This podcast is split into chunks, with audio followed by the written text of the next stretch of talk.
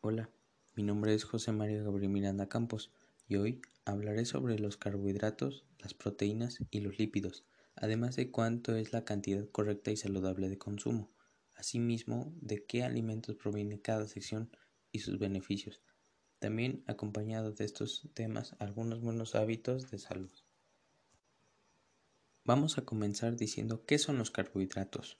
Bueno, pues los carbohidratos son biomoléculas formadas por tres elementos fundamentales, que son el carbono, el hidrógeno y el oxígeno. Su principal función en el organismo de los seres vivos es contribuir en el almacenamiento y en la obtención de energía de forma inmediata, sobre todo en el cerebro y al sistema nervioso.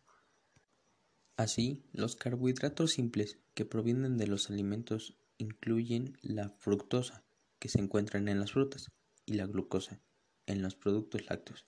Y por otra parte, los carbohidratos complejos abarcan la lactosa, la maltosa, que aparece en ciertas verduras, así como en la cerveza, en cuya elaboración se emplea el cereal de la malta, y la sacarosa, que se encuentra en el azúcar de masa o azúcar común.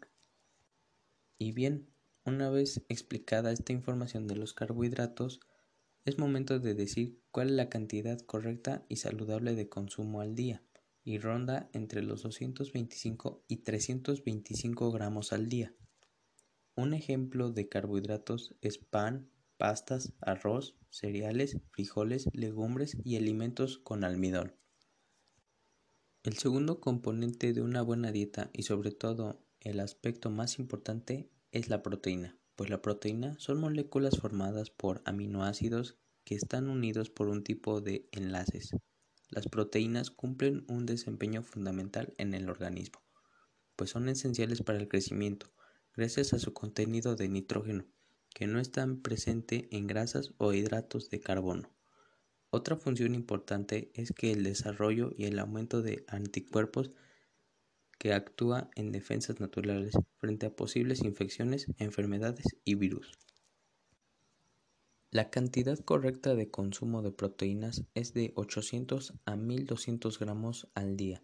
Un ejemplo de proteínas recomendables son carne, pollo, pescado, huevo y leche. El tercer componente de una buena dieta y alimentación son los lípidos, los cuales se caracterizan de ser moléculas hidrofóbicas e insolubles en agua. Los lípidos tienen como función principal almacenar energía. En este sentido, cada gramo de lípido contiene el doble de energía que un carbohidrato. Los lípidos se denominan lípidos simples cuando en su composición solo se encuentran moléculas de carbono, oxígeno e hidrógeno, como por ejemplo las grasas, los aceites y las ceras. Por otro lado, se denomina lípidos complejos a aquellos que en su estructura contienen otros elementos adicionales a los que conforman los lípidos simples y comunes. La cantidad indicada de consumo es de 100 a 200 gramos al día y los alimentos que contienen grasas buenas saludables son el aguacate, nueces, pistaches, cacahuates, semillas de girasol, aceites naturales como de olivo, coco y aguacate.